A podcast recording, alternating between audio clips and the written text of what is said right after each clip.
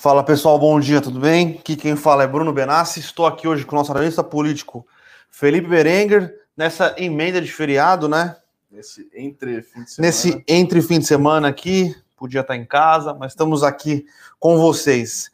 Bolsa não funcionou ontem, funciona hoje, né? Um dia de ontem que teve bastante volatilidade lá fora. Hoje, pelo menos ao que tudo indica, teremos um dia mais positivo e não pegaremos essa pernada de baixa aí que tivemos ontem, tá? É, o que aconteceu ontem lá fora, a gente teve algumas divulgações de PMI, né, que são dados de dados é, que refletem um pouco, compra, é, né? refletem o estado, o estado atual da economia e a gente teve um dos indicadores de, de empregos dos Estados Unidos. Lá eles têm o ADP, que foi o que foi divulgado ontem, e eles têm o payroll que foi divulgado hoje, né? É, e ontem teve também o jobless claim, né? Que é o pedido de seguro de desemprego. O jobless claim de ontem, é, ele foi bastante alto. Acho que seu microfone está desplugado aí. Dá uma olhada, por favor o Jobless Claim de ontem e o ADP foi, foi bastante forte. Então, como um dos indicadores que o, que o Banco Central americano está utilizando, é, além da inflação, para balizar suas, suas, decisões de políticas de juros, é a criação de emprego, como o ADP e o Jobless Claim vieram bem, é, o, job, o, o, o Jobless Claim veio com pedidos abaixo do esperado, né? Então é positivo, porque tem mais gente é, tem menos gente entrando com pedido de seguro-desemprego e o ADP veio com uma criação de emprego maior do que o esperado. Então, isso foi positivo para os mercados e, na teoria, como o Banco Central americano utiliza essas métricas para sua tomada de decisão, é, penaliza os mercados, porque, na teoria, é, implicaria no, no, Banco Central americano tomando sua decisão de, de corte de estímulos mais rápido. Porém, hoje nós tivemos lá nos Estados Unidos o payroll, né, o payroll de maio, com uma criação de empregos um pouco abaixo do esperado, tá? Então, isso está, faz... isso está fazendo com que, pelo menos até agora, os futuros americanos é, e os juros de longo e os juros de 10 anos nos Estados Unidos tenham dado uma arrefecida. Isso deve impactar positivamente as bolsas ao redor do globo, inclusive a bolsa brasileira, tá? Então, é, Acho que a lógica disso é. Mais estímulos. Exato. Se os Estados Unidos tiverem aí uma economia muito forte aí, uh, que não está prevista no cenário base até agora do, do Banco Central Americano, Fed, né? Tiver uma economia mais forte ainda nesse ano, ainda no começo desse segundo semestre, uh, aí já teria, a gente já poderia começar a pensar, e isso já está entrando em discussão lá, uh, numa, numa retirada de estímulos fiscais, tá? De estímulos monetários. Sim. Fiscais, fiscais não, porque uh, os Estados Unidos conseguem aí ter uma dívida alta e, e não, não, sofrer com isso ponto de vista de credibilidade internacional, tá? Mas de política monetária, então a gente começaria a olhar para um cenário é, de menos estímulos monetários e isso aí impactaria diretamente na bolsa americana é, e nas bolsas emergentes também, né? No, no, resto dos mercados, na verdade, né? Como índice, os índices americanos são referências para o resto do mundo, a gente tem também um efeito cascata aí nas outras políticas monetárias, por exemplo. Se o Banco Central americano resolve subir os juros, Uh, o Banco Central Europeu geralmente acompanha, o, o, Bank of Japan também, enfim, todos os bancos centrais aí uh, uh, ao redor do globo acabam também entendendo aí que o cenário não é tão bom de liquidez e inflação nos Estados Unidos pode muito bem se espalhar para o resto do globo, tá bom, pessoal?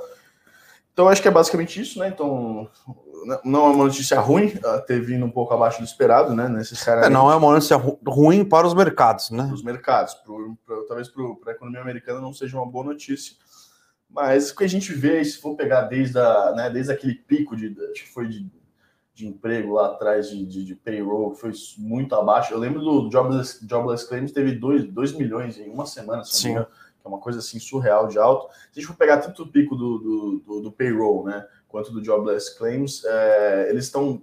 A gente está bem distante dos picos e a gente já está indo, já voltando para a normalidade ali, ou seja, para onde a gente considera que uh, essas oscilações ficam muito mais, enfim, dentro de uma distribuição normal, se a gente, for, se a gente pode falar assim, né? Então, uh, a gente já tem aí uma economia americana muito mais próxima aí da normalidade do que a gente teve aí no ano passado, com esses números muito fora da curva aí, que inclusive distorceram aí a, a base de comparação é, não só nos números americanos, nos números brasileiros também, tá?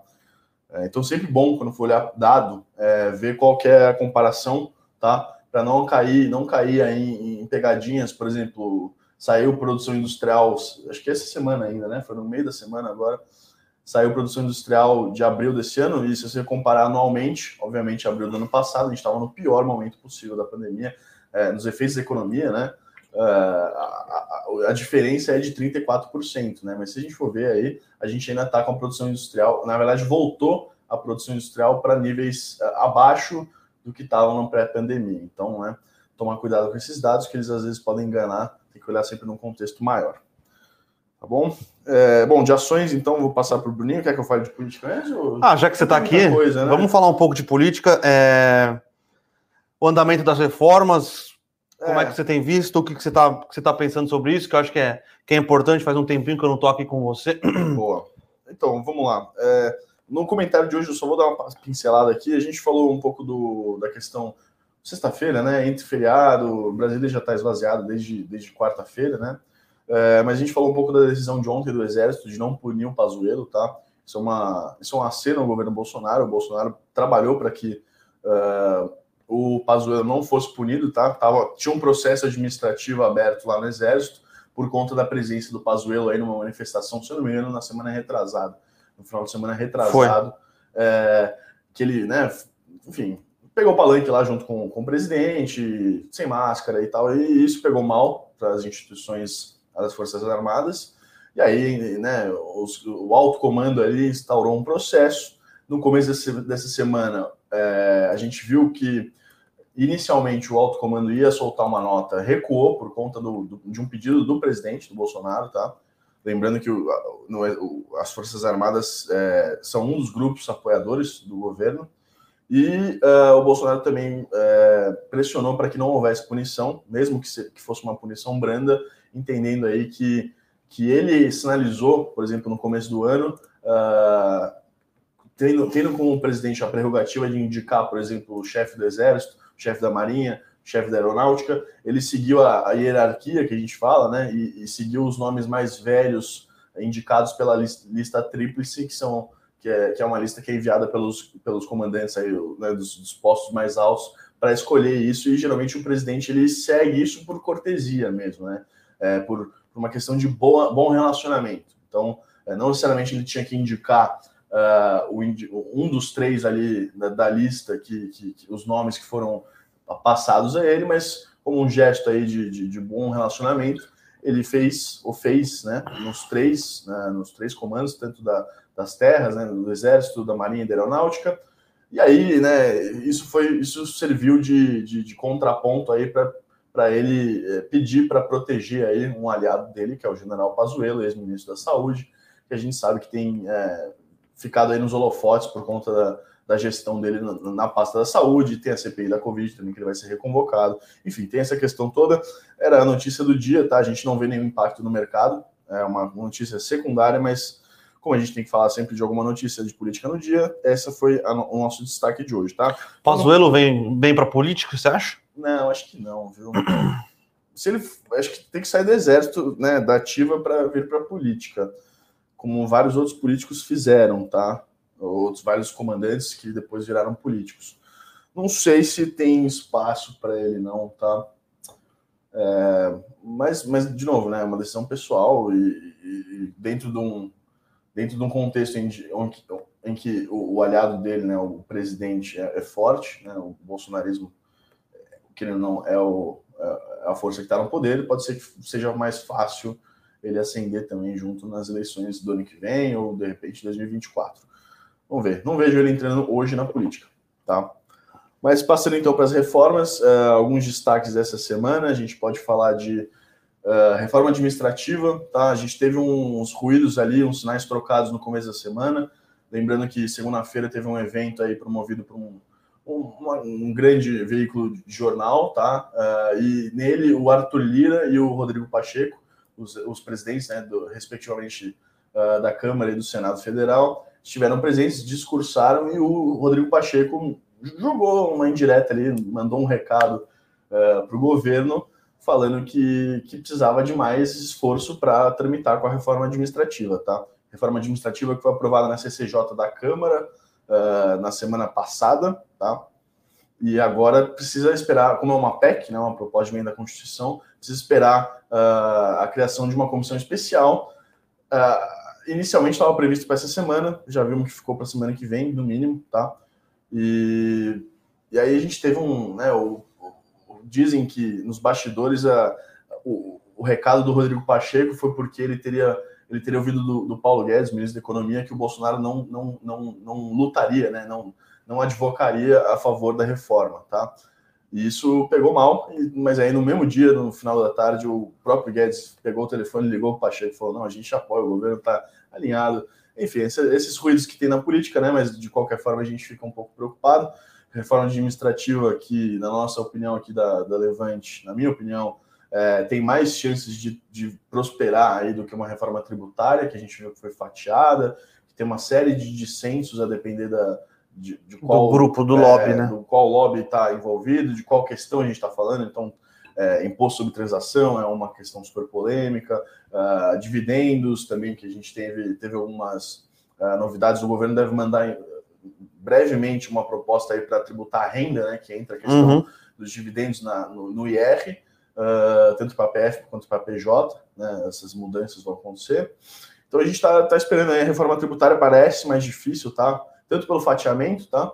Quanto pela questão uh, do dissenso entre, entre os setores organizados, tá? Se a gente olhar para a reforma administrativa, a gente tem um grande grupo aí contrário, que é o grupo do funcionalismo público, mas isso foi de certa forma driblado aí a partir do momento que a reforma que o governo mandou não engloba os atuais servidores públicos, tá? Seria é, a partir de um processo um pouco mais lento aí de renovação do quadro público, porque né, você tem os servidores que vão se aposentando, que vão se desligando, aí você vai abrindo novos concursos e aí eles vão entrando. Mas isso é um processo de longo prazo. Se a reforma se for aprovada, a gente está. Os estudos, por exemplo, um estudo do, do IPEA, Instituto de Pesquisa Econômica Aplicada, diz que uh, pode variar de 180 a 300 bilhões uh, de reais em economia, mas em 10 anos, tá? Então a gente começaria a ver esses efeitos no mínimo aí em 2025 para frente, uh, conforme o quadro, o quadro público fosse renovando, tá?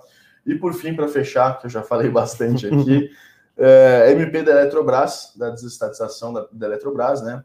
Uh, desestatização, é, dentro da desestatização tem vários tipos de, de, de, de formas que você pode fazer isso. Você pode privatizar, tá? Que é a venda total da empresa, que é, por exemplo, a Vale, lá atrás, né? A, a, a aquela de telecomunicações, que eu sempre esqueço o nome. Brasil. Brasil Telecom. Brasil Telecom. Acho que é isso, mas enfim. É, Telebrás, na verdade. Telebrás, todo mundo conhece da história lá, enfim, lá atrás, nos anos 90. E, e, enfim, e você tem a capitalização, que é o governo vai, vai fazer uma oferta subsequente de ações, certo? e aí vai, vai, vai deixar de ser o, acionista majoritário, tá? Então ele tem, acho que o, governo, se eu não me engano, hoje está com 60%, um pouco, um é, pouco, um pouco menos, mais. por aí, um pouco mais, pouco acho que é um pouco mais. E vai abrir mão aí de cerca de 15%, as estimativas dizem cerca de 15%, e aí, portanto, não vai ser né, o acionista majoritário. Isso é uma forma aí de, de, de, de, de né, do governo abrir mão do controle da empresa e posteriormente a ideia é vender mais ações desse, dessa cota aí de 45%, tá? Então, gradativamente ir chegando aí num processo que seria uma, uma privatização de fato. Tudo isso para falar que a MP da Eletrobras vence no dia 22 de junho. A gente tem aí basicamente duas semanas, né? Duas semanas e meia. É, foi aprovada na Câmara com sucesso, uma proposta aí que não agradou a todos uh, os, os, players desse setor, mas é melhor do que nada, né? Aquela coisa do bom é inimigo do ótimo. E e aí vai para o Senado agora, os senadores. Estão jogando com a barriga para conseguir é, aprovar, né? Um para não ter que voltar para a Câmara. apertado. Aí eles escolheram finalmente o relator nessa semana, mas como teve feriado, não começaram as discussões. Começa na semana que vem. E aí aí está a questão: se houver alguma, algum tipo de modificação que não seja por meio de supressão de algum artigo, ou seja, se, se você não tirar todo o artigo, se você tirar todo o artigo, tudo bem, aí pode aprovar direto. Mas se você fizer um, né, mudar uma vírgula, alguma coisa assim, se você mudar um pouco o teor da proposta, você tem que voltar a MP para a Câmara. E isso uh, seria perigoso a partir do momento que a gente vai pode chegar aí num, né, num prazo de expiração, né? ou seja, a MP caducaria e aí a privatização da, da Eletrobras fica pelo caminho. Tá? Mas parece que eles estão jogando com a barriga para aprovar é. ali no, no, nos, nos, últimos, nos últimos tempos ali, para não ter muito aquela questão de não ter discussão, sabe? Pô, ou a gente aprova Sim. ou vai dar ruim, e aí pensa em fazer algum veto presidencial, e aí depois se vota os vetos. Sim. Parece que a estratégia adotada foi não vamos debater muito aqui no Senado, vamos dar uma empurrada com a barriga. Não sei se você concorda até. Vamos aprovar Sim. e depois a gente negocia o que o, o que o presidente tem que vetar ou não. Se, se tiver alguma coisa que eles queiram Sim. vetar, né? Não, e tem. Né? A gente sabe que o governo tem duas, duas questões lá que agora. Ah, tem a questão da, da, da, da... Não, isso é reforma administrativa. Enfim, tem duas questões lá que eu não vou lembrar agora. Depois a gente dá. Quem tiver mais interesse, a gente passa com detalhes aí. A gente tem falado sobre isso nos relatórios também. É, mas tem dois pontos que o governo quer, que o governo já quer mudar, tá? Um ou dois pontos lá. E, mas aí é essa questão, né? Então, melhor deixar para o veto presidencial, né? E não, não perder esse bonde. A gente está confiante aí com essa, com essa privatização. Uh, seria um grande trunfo, né, para o governo. Acho que para o próprio Paulo Guedes, que tem inclusive ganhado muito capital com, com a economia se recuperando mais forte do que esperado, ele tem ganhado capital nos bastidores, nos corredores de Brasília, tá? E é, se fortalece aí. E, e, se ele entregar uma dessas privatizações, ele tinha prometido um trilhão, né? A gente não vai chegar a um trilhão, mas se ele entregar uma empresa de grande porte como a Eletrobras ali, é, chega com capital para 2022, por exemplo, imagino que ele esteja pensando aí é, em continuar com o governo. Não dá para saber. Inclusive, nesse final de semana, quem, quem nos assina e quem segue as nossas publicações, eu pretendo escrever um texto sobre ministros da economia e qual, qual o tempo mais ou menos médio que eles duram, e se o Paulo Guedes vai ficar ou não vai ficar, caso o Bolsonaro seja reeleito em 2022. Convido vocês a lerem aí. Sábado sai na nossa newsletter, lá tem, a, tem o link com a minha com o meu nome, com a minha foto e aí a coluna para vocês lerem, tá bom? Então vamos passar para ações que eu já falei. Vamos lá, vamos lá. Mesmo. Hoje a gente teve um noticiário não não muitas é, não muitas coisas tão relevantes, mas pequenas coisinhas ali que, que são importantes a gente comentar. Vamos começar com a questão de bancos, né? É, o, o, tá em. O Banco Inter fez a questão de criar um super app e esse super app ter marketplace, ter o próprio banco, ter a questão de investimentos, e parece que foi uma, uma estratégia que possibilitou o Banco Inter buscar é, valuations um pouco fora do, do, do saudável, eu diria. O, o que os, os, os, bancos tradicionais, agora pensando em Bradesco, Banco do Brasil, Santander e tal, têm feito é, para tentar é, melhorar os seus valuations e para conseguir, é, na tentativa de, de, de, gerar uma fonte de nova fonte de receita, pensando que Banco Inter, Nubank, todos esses bancos digitais, além de ter é, é, essas coisas um pouco fora do padrão do, do, do, varejo do banco de varejo tradicional, seja Super App, seja alguma coisa ou outra, eles atacaram as tarifas dos bancos, né? Então você não paga mais TED, você não paga mais para ter conta, é, então várias coisas que acabaram diminuindo um pouco o, o, a receita de serviço dos bancos. Uhum.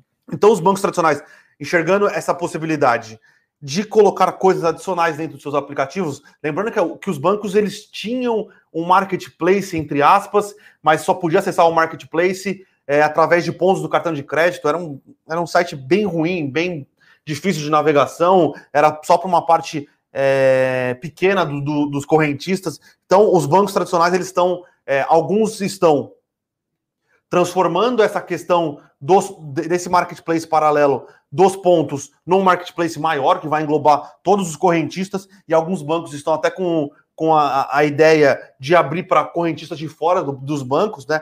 Isso numa tentativa de é, gerar uma fonte de receita adicional dentro do seu balanço para suprir, ou pelo menos tentar suprir, a perda de receita com o, com a perda de, de tarifas, né? Então, é, a gente já vê o, o, Bradesco tem isso já bem desenhado, o Next tem um, um marketplace dentro do aplicativo da Next, ele está desenhando isso dentro do aplicativo do próprio Bradesco, então acho que o Bradesco é o primeiro banco a pensar nisso aqui 100%, é, já tem o marketplace rodando, e agora Itaú e Santander dão a entender aí, né, Itaú Day e o Santander numa entrevista que eles vão partir para esse negócio. O Itaú ele vai reformular essa questão do é, dos pontos, né? Desse, desse esqueci como é que chamava, mas o Itaú tinha isso. Você podia trocar é, produtos por pontos do seu cartão de crédito. O Itaú vai reformular isso, então vai virar um marketplace. É, lembrando que esses bancos já têm uma base de correntistas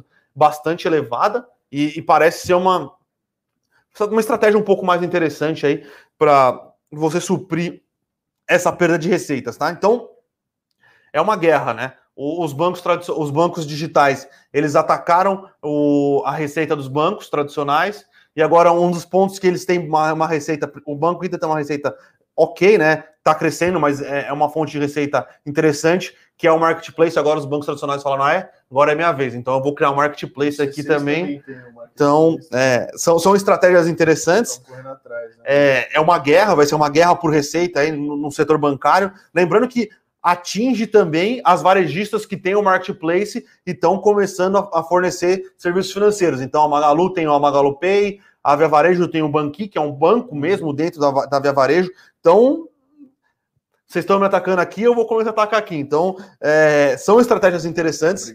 A gente ainda não sabe quem vai ser o ganhador. É, tem muita coisa para acontecer, tá? É, foi uma estratégia interessante das varejistas oferecerem serviços financeiros dentro da plataforma, dentro da plataforma deles, e agora vamos ver como é que vai ser é, os bancos oferecendo serviços de varejo dentro da plataforma deles.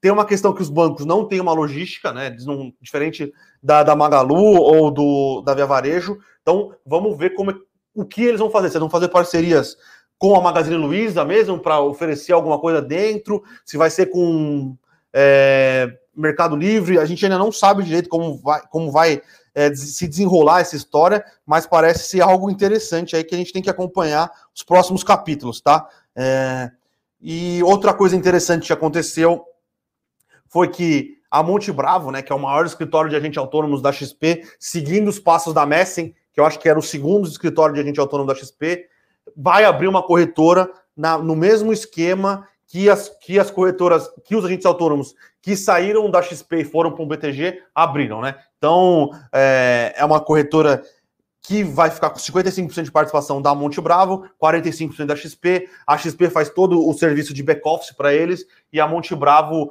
é, consegue aí aumentar o seu, o, seu, o seu valor como empresa na tentativa de sair para um IPO é, mais para frente, tá? É uma estratégia interessante para a XP, é uma estratégia que ela consegue reter seus dois maiores escritórios de agente autônomo. Dizia é, nas fofocas de mercado que a Monte Bravo estava indo é. pro BTG então, é, primeiro a XP fez isso com a Messen, agora ela fez isso com a Monte Bravo e segurou dois gigantes do mercado de agentes autônomos dentro, é, dentro do seu ecossistema, né? A gente tem uma questão de rentabilidade da XP, a gente tem que entender como isso vai impactar a rentabilidade da XP, mas o incêndio está rolando e a XP parece que, que conseguiu de maneira é, mostrar né, uma, uma evolução na, na, negociação com a gente autônomo e falou, cara, tudo bem, vamos mudar um pouco a negociação e a gente aceita. Então foi uma mudança rápida de, de, de negociação da XP e parece é, que ela vai conseguir aí segurar os seus maiores escritórios de agente autônomo, tá? Gostamos aqui da... Vamos... Parece interessante, vamos entender como vai impactar a rentabilidade da XP é, aí num, num, prazo um pouco maior, tá? É, falando ainda de XP, no Itaú Day, né? O Malui, que é o novo CEO, da, o novo presidente do, do, do, Banco Itaú, disse sim, isso já era, já tinha sido é, noticiado, que eles vão comprar a participação é, que eles têm ainda na XP, se eu não me engano, é 13%, tá? É, já estava acordado, já tem múltiplo, é 19 vezes o lucro 2021, a XP deve estar negociando a 40 vezes lucro lá fora, então além da X-Part que vai ser dada para os acionistas daqui, né? Vai fazer uma cisão e a X-Part vai ser englobada aqui, vai ser é, fundida com a XP. O Itaú vai aumentar ainda seus 13% de participação. O Malui não disse é, o, que eles, o que eles pretendem fazer, mas ele, ele disse: a gente pode comprar e vender, né? Que vai dar um lucro relativamente bom, né? Você está comprando é, por metade do preço que está sendo negociado, ou eles podem cindir de novo e dar para os acionistas, tá? Então, é interessante o Itaú, quando ele comprou a XP, a XP era negociada acho que era 60, 10 bi de reais. XP hoje negocia, deixa eu até ver aqui, acho que é 200, 200, uhum. 200 bilhões de reais, algo nesse sentido. Então, uma estratégia muito boa do, do Itaú quando fez isso com a XP. E, cara, é isso, a gente gosta, gosta do case do Itaú e gosta do case de XP e gosta do case de BTG, entendeu? Então eu acho que o, o XP e o BTG têm um mercado muito grande, eles são os principais players o mercado, o mercado de capitais no Brasil, bolsa, é muito pouco penetrado ainda, então os dois eles têm condições de continuar competindo entre si e ganhando o mercado ainda, eu acho que sem canibalização, tá? Então, é, são estratégias é, bastante interessantes. E outras notícias que temos por aqui, temos por aqui Marfrig BR Foods, né? É, na quarta-feira, a Marfrig, através de alguns leilões, aumentou a participação na BR Foods. Quando ela, quando ela chegou nos 30%, ela soltou um comunicado que era uma alocação de caixa para diversificar os investimentos, é, toda aquela história. Então, mas ela já comprou mais 1,26 pontos percentuais, se eu não me engano, ela chegou a 31,26% da BR Foods. Lembrando que em 33% é, você atinge o poison pill, né? Então, se você chegar a mais, se chegar a 33%, você é obrigado a fazer uma oferta pública de, de é a OPA, oferta pública de aquisição, né? Então ela tem que comprar todo ou pelo menos dar o direito de comprar a participação de todo mundo no mesmo preço. Se eu não me engano, é, tem um prêmio de 30% é, sobre o valor, de, o valor de negociação, então é um prêmio alto, é, mas se ela chegar nesses 33%, ela vai ter que fazer essa OPA. Parece que vai, está vai, caminhando, vai, né? tudo indica que vai caminhar nesse ponto, tá? É, lembrando que o Molina da Marfrig, ele tinha Seara, ele teve que vender a Seara para a JBS. Eu não me lembro o ano direito, mas foi no começo dos anos 2010 ali, porque a Marfrig estava é, muito endividada. Então ele tinha esse player global de proteína. Parece que ele quer voltar a ter é, to todas as proteínas dentro do, da sua marca. É, isso é importante porque dá certo. É, dá uma certa tranquilidade em relação às volatilidades das proteínas. Normalmente as, prote as proteínas estão em ciclos diferentes, uhum. é, dá um, uma mais, maior previsibilidade em fluxo de caixa, em receita. Então, é, parece que a Marfrig está caminhando para esse, esse é, sentido aqui, né? Para essa é, para aquisição da BR Foods. E, cara, não parece que vai ter nenhum problema com o CAD, lembrando que o CAD deixou a JBS comprar a, a Seara da Marfrig, e é uma, é uma estratégia interessante, foi veiculada em 2019 que isso ia acontecer, é, não tem nada de ganhos operacionais, nada nesse, nesse, sentido, mas é uma empresa de focada em proteína de, de, de boi, né, proteína de carne bovina, diversificando seus negócios ali, comprando uma gigante global também de, de proteína, é, principalmente de frango e suíno, tá? Parece ser uma estratégia interessante. Não vai ter ganhos de eficiência operacional, não vai ter ganhos de nada, é só uma junção de, de negócios que são complementares, tá? Então, vamos ver cenas nos próximos episódios. Ele tá chegando bem perto do, da, de adicionar, de acionar a Poison Pill, então é, vamos ver, vamos ver o que vai acontecer.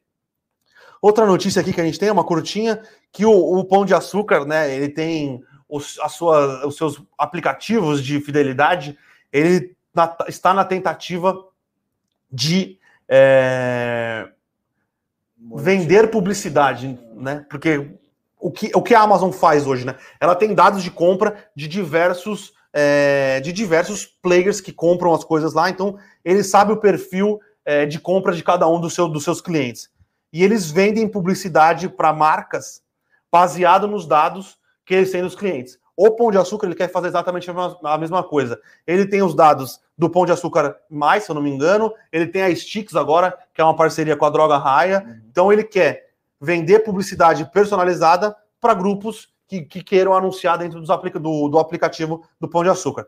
Parece ser uma estratégia interessante. É uma estratégia que a Amazon está fazendo com e gerando uma fonte de receita adicional dentro do, do, do, do seu aplicativo, né? E o Pão de Açúcar está buscando conseguir monetizar um pouco mais aí é, essa base de dados que ele tem dentro do aplicativo, tá? Gostamos da, da estratégia. O Pão de Açúcar está depois da cisão do açaí, que era um, o açaí hoje é o, é, o, é o expoente de crescimento de receita com abertura de novas lojas, o Pão de Açúcar está focando, tentando focar um pouco mais em margem e um pouco mais no digital, né? E essa é uma estratégia que a gente considera interessante. E para finalizar um pouco aqui a, a, questão de ações, né? A gente tem a possibilidade do governo do Rio Grande do Sul fazer um IPO da sua é, companhia da companhia de saneamento, né? Que é a Co Corsan. Corsan. É, então, Corsan, eu acho que é. Então, seria uma venda em bolsa da, da participação do, da Corsan, né? Com o governo do Rio Grande do Sul ficando com uma participação bem menor do que as que tem hoje, né? Hoje a gente tem a Sabesp, a Sanepar e a Copasa com participação em bolsa, só que o governo estadual ele tem uma participação maior do que a participação privada, tá? Então é uma estratégia interessante. É, a gente tem gostado bastante é, do que o do que o governo do Rio Grande do Sul tá tem feito, né? É... Teve a privatização da CED lá, do setor elétrico. Ele fez uma reforma previdenciária, ele fez uma reforma administrativa. Então, é, cara, parece interessante. É, o marco do saneamento vai possibilitar esse tipo de, de situação. É, tem alguns, algumas empresas é, preferiram, como a SEDAI, licitar blocos. Né? Então, ela, ela licitou blocos é, referentes ao tratamento de água e esgoto, enquanto a, a, eu acho que a ideia da Corzan é se capitalizar e continuar prestando serviço ela, ela própria lá no Rio Grande do Sul, tá? Então, parece uma estratégia bem interessante, tá? O Estado de São Paulo já disse que é, não vai capitalizar a Sabesp, então vai continuar como uma, empresa com controle estatal. E vamos esperar ser nos próximos capítulos aqui, né? Se, se alguma dessas outras é, estatais lista, estatais listadas em bolsa, tá? Vou falar assim. Sim, sim. Dessas estatais listadas em bolsas, elas vão para o modelo é, de privatização ou não? É, a Sanepar acho que era a que menos tinha intenção ali, no, né, pelo menos no discurso, tá? Copasa, é, Copasa é um caso interessante, eu acho que, obviamente, o Romeu Zema, que é né, governador do, de Minas Gerais, tem interesse aí em privatizar, tá? Uh, o problema é que o Romeu Zema não tem tanta base aliada no legislativo estadual, tá? No, no, na Assembleia Legislativa de Minas Gerais. E aí, nas alguns, algumas tratativas que ele tentou levar para frente o projeto, acabou esbarrando aí, uh, né? Não construiu maioria ali para levar para frente, entre outras questões aí, acho que. Mas enfim, é, de novo, né? Apesar da que a gente está comentando aqui, né? Privatizações tem, tem andado aí, alguns casos específicos, a própria Eletrobras, que a gente acredita que vai, vai ter sucesso, é, mas privatização, lembrando sempre, é uma questão delicada, tem um tabu gigantesco, enfim, no Brasil é, as coisas são, às vezes, infelizmente, são muito travadas. É, e, tem, né? e, tem um, e tem um problema, né, que privatizações mal feitas, às vezes, podem ter o um efeito contrário, também, né? Também, também, né, então, é, não que seja o caso, mas é sempre bom sempre bom fazer uma proposta interessante aí para que todos saiam ganhando, certo? Ó, fui corrigido aqui pelo Carneiro, que é o cara que acompanha bancos aqui. Opa. O Itaú tem uma participação de 11,4% adicional que ele pode comprar na XP, né? E a capitalização da XP hoje é 116 bilhões, tá? Uhum. Voltando aqui, uma coisinha que eu esqueci de falar: a, XP comprou participação minoritária também na Giant Steps, né? Que é uma.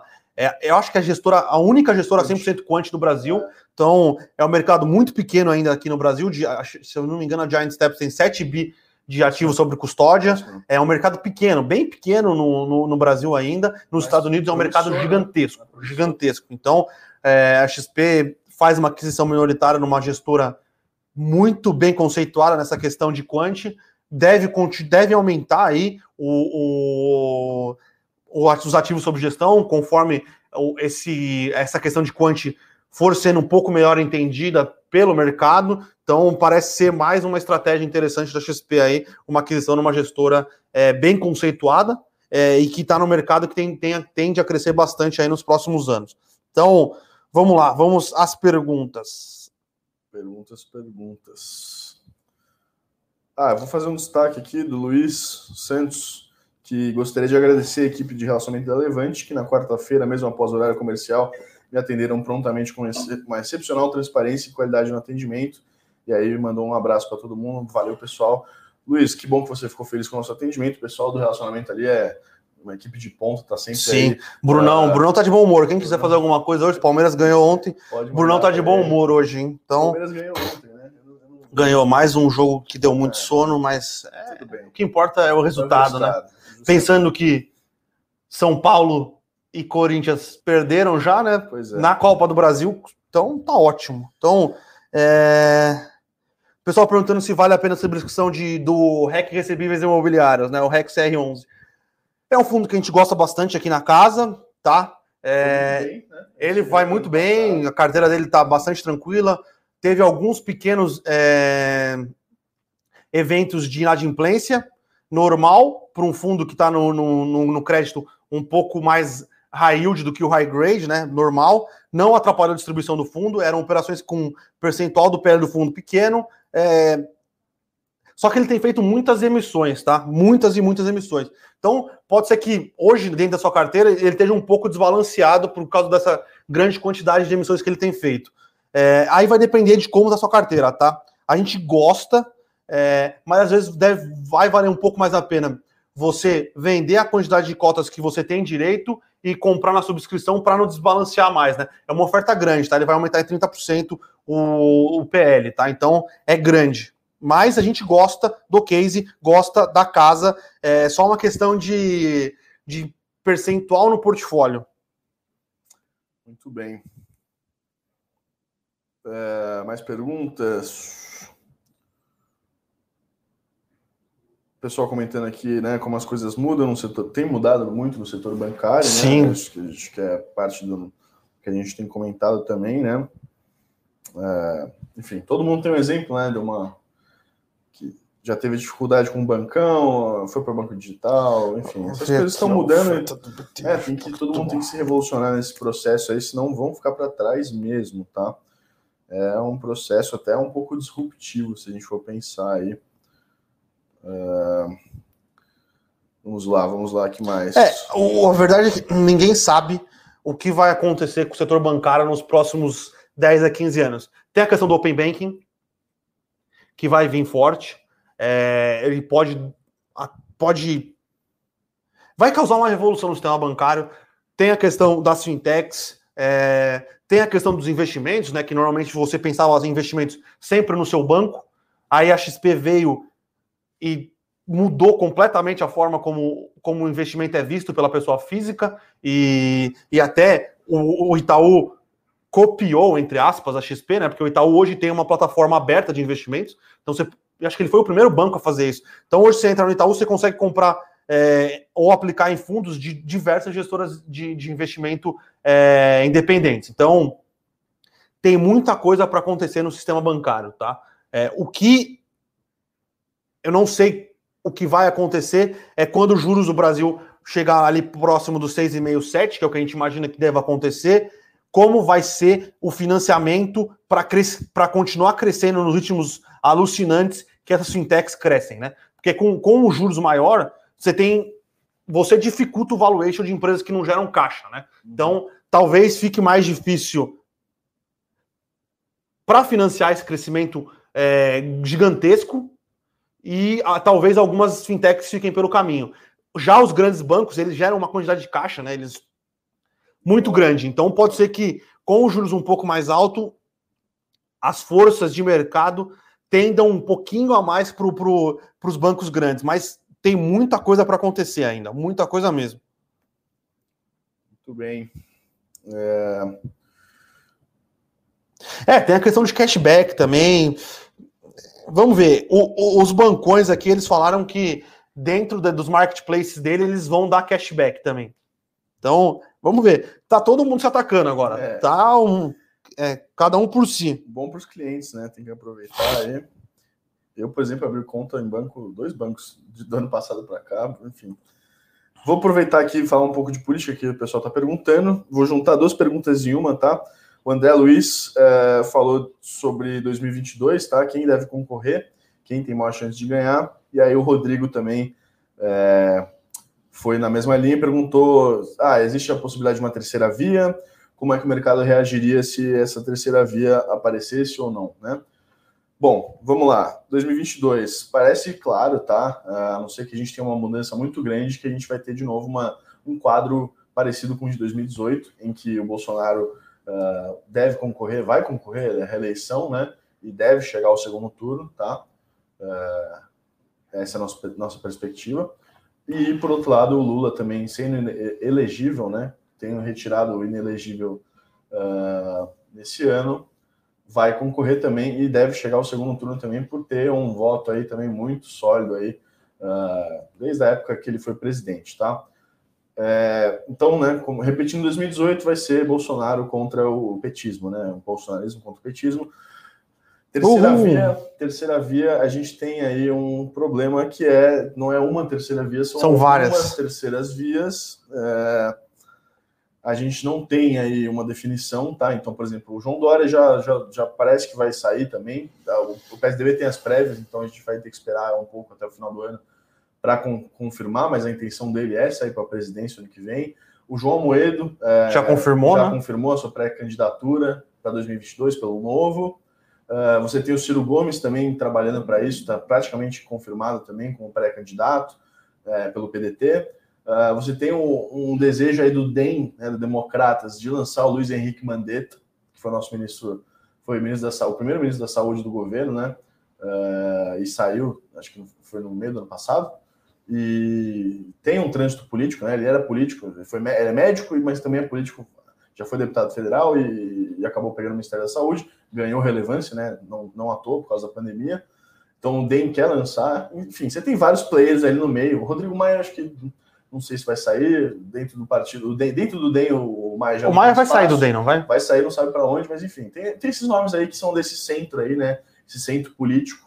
Uns mais à esquerda, um pouquinho mais à esquerda, outros mais à direita. Como vai ser a questão do, do, das, das, das prévias do, do, do PSDB? Se eu não me engano, é em novembro. Porque tem que ter prévias, porque Sim. o partido muito provavelmente tem o Tasso Gereissati, tem o Eduardo Leite e tem o João Dória. Sim, então, se o João Dória quiser sair, ele tem que ganhar as prévias do partido. Tem o, tem o Arthur Vigílio. Arthur Vigílio, mas ele sempre quer sair, sempre ele é um... Ah, mas é nas prévias, são as prévias. Né? Enfim, o negócio é o seguinte, é, imagina o seguinte, se a gente for pegar um, fazer uma conta aqui rápida, em que se a gente pegar as pesquisas é, de avaliação de governo aqui, que a gente tem hoje do, do próprio governo Bolsonaro, a gente tem um eleitorado sólido aí, podemos colocar uns 30% aí de votos no primeiro turno, eventualmente, uh, e colocando também em 25, 30 para o Lula, a gente vai ter um espaço muito pequeno, e aí você tem que, tem que considerar que sempre tem um, uma porcentagem que vai para nulos e, e, e, brancos, tá? Tem um espaço muito pequeno para essa terceira vez se consolidar em um nome que possa chegar no segundo turno. Né? Ainda mais que a terceira via vai ser isso, vários caras brigando entre si. Então teria que ser um candidato só que conseguisse juntar todas essas ideias dessa terceira via, seja lá qual ela né, for, uh, mas né, dentro desse cenário que tem muita gente querendo disputar esse espaço do centro e dentro de um cenário também né, de polarização entre os outros dois candidatos, tá? Obviamente é interessante o Bolsonaro chegar, chegar com Lula no segundo turno e vice-versa, tá? Porque um acha que consegue ganhar do outro, né? Enfim, acho que é por aí de política. É, vai então, ser as eleições do ano que vem vão ser é, com, vão vai. ser disputadas num nível é, de debate e de polarização que eu, eu considero preocupante. Vai ser, vai ser uma vai ser uma das eleições mais mais importantes aí, com certeza. E, e de novo, para falando de investimento, né? Lembrando sempre que ano de eleição é ano de volatilidade, tá? Então a gente vai, inclusive, né, a gente está num bom momento da Bolsa, está aproveitando aqui as nossas carteiras esse, esse bom momento. Tem setores que estão indo muito bem, a gente está mais, né, mais exposto a alguns setores. Uh, tem perspectivas né, para alguns outros setores, umas perspectivas positivas, mas a partir do ano que vem, ele começando ano que vem, acho que é hora de começar a olhar para o Brasil com um pouco mais de cuidado, Sim. entender se você consegue tomar mais risco, né? Porque as coisas vão inevitavelmente aí ficar mais voláteis mesmo uh, ainda mais nesse cenário aí, tá? É, é, que a gente prevê, por enquanto, tá? Obviamente pode mudar, tem chão até lá, mas é, parece o mais provável aí, tá? Que aconteça. Perguntas. A Ryzen. Ryzen. Ryzen entrou... Vem com o IPO, a gente vai olhar. Vamos olhar, né? Vamos olhar. Um IPO muito grande, 10 bilhões, então esse a gente vai olhar com certeza. Pergunta do Flávio. Então, Flávio, pode esperar aí que vai sair relatório. Se você é assinante, você recebe primeiro, tá? A gente sempre prioriza os nossos assinantes por um motivo óbvio, né? É, mas é um relatório bastante completo, a gente dá uma visão geral, olha o, os múltiplos, vantagens competitivas, faz o valuation, né? Os, os, financials, na verdade, né? E aí, depois de um tempo, a gente vai lá e solta para o público em geral, tá? Que tem interesse também é, em saber qual a nossa, nossa visão sobre o O Eduardo aqui falou uma coisa interessante. Só para dar uma ideia de, do que o Inter está fazendo para rentabilizar a enorme base de clientes. Essa semana, meu limite subiu de 5K para 25K. É, verdade. Os bancos, principalmente o Inter, ele vai ter que aumentar a disponibilidade de crédito para ele conseguir é, rentabilizar a carteira, porque banco ganha dinheiro, o grosso do dinheiro dos bancos é no, é no crédito, é juros. Porém, entretanto, contudo, os grandes bancos fazem isso há muito tempo e eles sabem dar crédito. Dar crédito no Brasil não é fácil, tá? Não é, não é simples dar crédito no Brasil. Se a economia continuar crescendo forte, é, a gente não tiver uma ruptura muito grande em 2022 com a eleição, a economia deve continuar crescendo. E aí não tem problema para você dar crédito. Porque a economia está bem, é difícil você ter grandes problemas de crédito. Agora, se a economia começar a dar uma engasgada, uma patinada, não ter dado crédito direito é um problema gigantesco no seu balanço. Então, a gente tem que tentar entender um pouco melhor isso, tá? Sim, sim, sim. Ah, uma pergunta aqui do Flávio também. Outro Flávio, né? Essa pergunta do, da, da Raizen foi do Flávio Andrade. O Flávio Almeida pergunta aqui: bom dia, bom dia, Flávio. É, por que, que BR Foods cai e Marfrig não? Obrigado. É uma boa pergunta, é uma né? Boa pergunta, é... é é um eu acho que é um movimento só de realização, tá? Ela tem subido muito forte nos últimos tempos. É, alguns players que tinham posição dentro da, da BRF tinham posição, sei lá, desde os 18, 20 reais, dando um bom retorno, os caras estão aproveitando para desfazer um pouco, tá? Eu acho que ainda mais que foi é, é um movimento que, que, o mercado não entende ainda o que vai acontecer. Se a Marfrig vai realmente é, fazer um, uma aquisição hostil, não vai. Então, você já tem ali seus, seus quase 50% de retorno ali no papel, tchau. É. É isso. É, e BRF andou um monte, né? Desde a semana sim, passada. Sim, sim. Que foi quando a Marfrig começou Exatamente. a montar sua posição. Exatamente. Então acho que se, se, se, se a pergunta é sobre o pregão agora, é. É sobre o pregão agora, que a BR é, Food está então, caindo exato. quase 4,5 e a Marfrig está no 0 a 0 Ah, é uma realização acho que natural, né? É, vamos lá. Quer falar? Tem uma pergunta aqui que eu tinha pegado aqui. Dieng? Quer falar de Dieng? Eu não conheço muito a Engie, sendo bem sincero. Eu não acompanho muito o setor elétrico, tá? É, mas eu vou trazer a Nelly aqui, é. que é a analista que acompanha mais de perto o setor elétrico. Ela pode dar uma opinião um pouco mais é, embasada. embasada. Realmente, a gente não tem, nas, nas, carteiras que eu toco aqui, né? É, junto com o Rafael, a gente não tem nada de elétricas, então a gente não olha com muito carinho, tá? Mas com certeza. Mas a gente tem, a gente tem, é... a gente tem posições em elétricas nas carteiras, tá? É, então só na, só na parte que eu, que eu analiso que a gente não tem. Uh, qual a pergunta? Do Michael aqui. A diferença do ADP para o payroll. O payroll eu acho que é um indicador um pouco mais completo.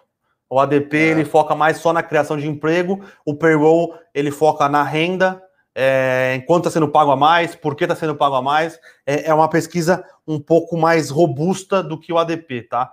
É, mas a gente pode fazer uma análise um pouco maior, um pouco mais embasada para ter uma resposta um pouco melhor. É isso mesmo. É isso mesmo. É o que você falou aqui. Já abri rapidinho aqui. Tem uma pergunta aqui: com a cisão do Itaú com a XP, os acionistas do YouTube 3 e YouTube 4 ganharão os BDRs ou apenas os do YouTube 3?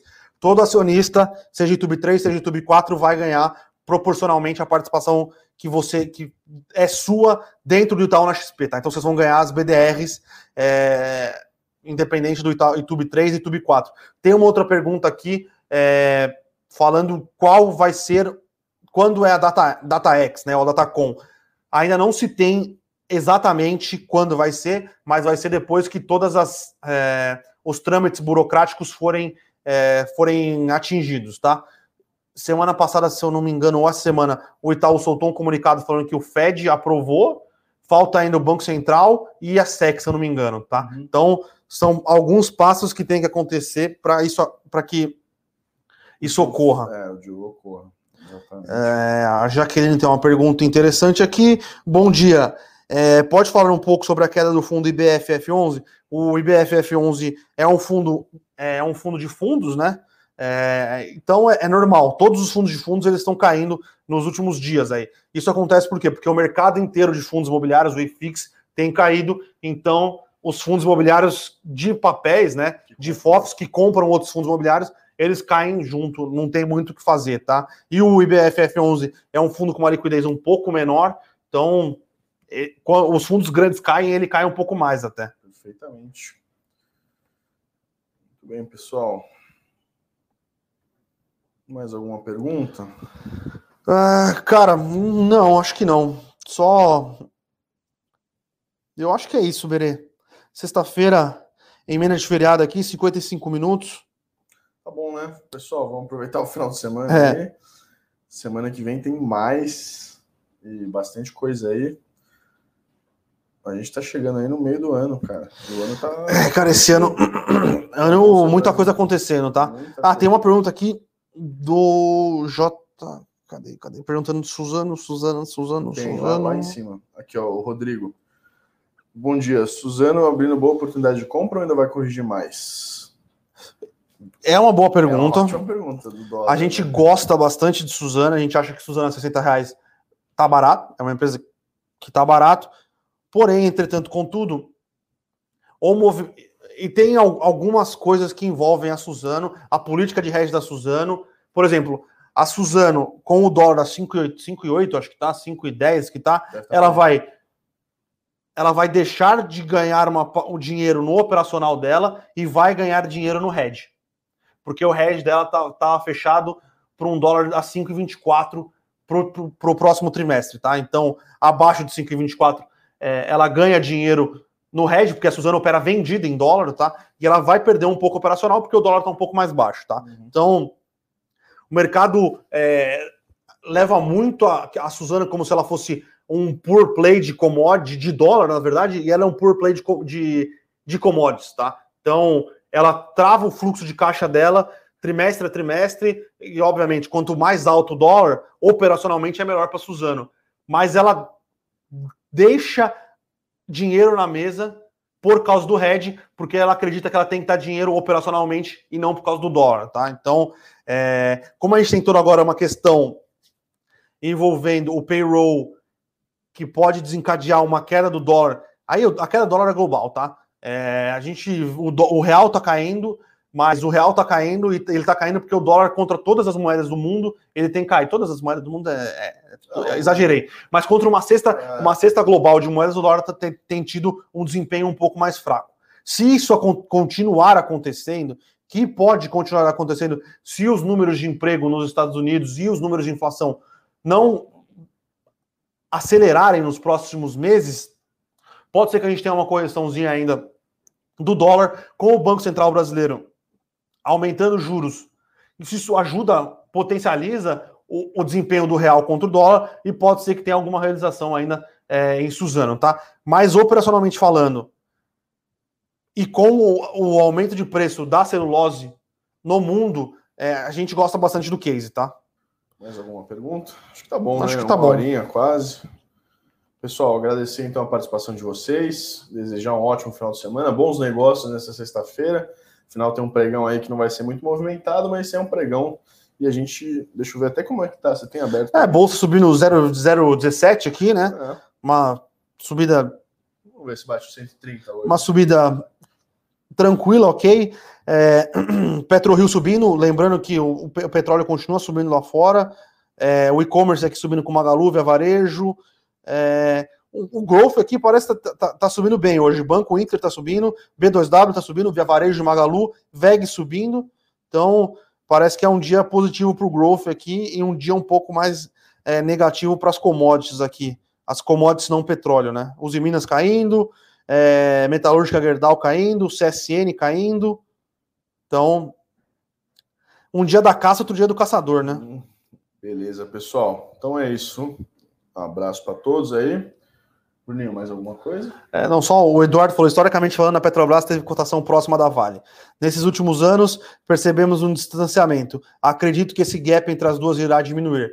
É, são empresas completamente diferentes, em ramos completamente diferentes. A gestão da Vale tem uma gestão de fluxo de caixa e geração e eficiência muito alto, é, endividamento baixíssimo, é, e ela toma preço no mercado externo. Ela toma preço no mercado externo, tá? Ela toma preço no mercado externo. A Petrobras é uma empresa que operacionalmente está passando por um, um, processo de ganho de eficiência muito grande. Hoje a Petrobras é uma, uma empresa que explora petróleo, principalmente no pré-sal, é, com custo de exploração muito baixo, muito, muito baixo porém ela tem uma dívida consideravelmente maior do que a da Vale. É, mesmo. É difícil comparar, mas você pegar os múltiplos, os múltiplos da Vale, os múltiplos da Petrobras são diferentes, tá? É... Porém, entretudo, contanto, petróleo a 70 dólares o barril de ferro, o barril, o barril de ferro, barril de petróleo. Inflação no Brasil um pouco mais, é... um pouco mais alta do que era esperado crise hídrica, que provavelmente não vai gerar um apagão como aconteceu em 2001, mas vai gerar um aumento das contas de luz. Aumento das contas de luz é mais inflação. Inflação alta não combina com o ano eleitoral. Então temos sérios receios do que pode acontecer com a política de preço da Petrobras, tá? Operacionalmente falando, a empresa é excelente, excelente, muito bem tocada, foi muito bem tocada pelo Castelo Branco, porém tem este ponto do impacto do preço dos combustíveis na inflação, sendo que existem alguns outros fatores que já estão pressionando a inflação e levando ela é, a fechar esse ano acima da meta. E com os últimos dados que a gente tem visto, a inflação, na verdade, não é nem acima da meta, né? A inflação para esse ano vai ficar fora da meta, ela vai ser superior à meta, ao, limite. ao limite. E o ano que vem ela já está um pouco acima da meta, que é 3,5. Então, ficar de olho. Isso, o, o, mercado bate, né? o mercado bate quando tem quando o Petrobras dá uma. É, o que o, o, Eduardo trocou tudo de vale por Petrobras, eu acho bastante arriscado essa troca. Tá? Então, é, eu acho que você poderia manter. Lembrando que a gente, a Levante, é, é a gente está neutro em Petrobras, a gente não quer ter posição em mais nenhuma estatal. É, mas se você quiser ter as duas na sua carteira, eu acho que faz sentido. Agora, sair 100% da Vale e entrar 100% em Petrobras, e te coloca numa, numa volatilidade muito alta dentro da sua carteira e às vezes algum tipo de risco que você não consegue controlar. Mas tudo bem. Faz parte. Vamos embora. Skin in the game. Então, é isso, pessoal. Boa semana. Na verdade, boa sexta-feira, bom final de semana e até, até segunda-feira. Valeu.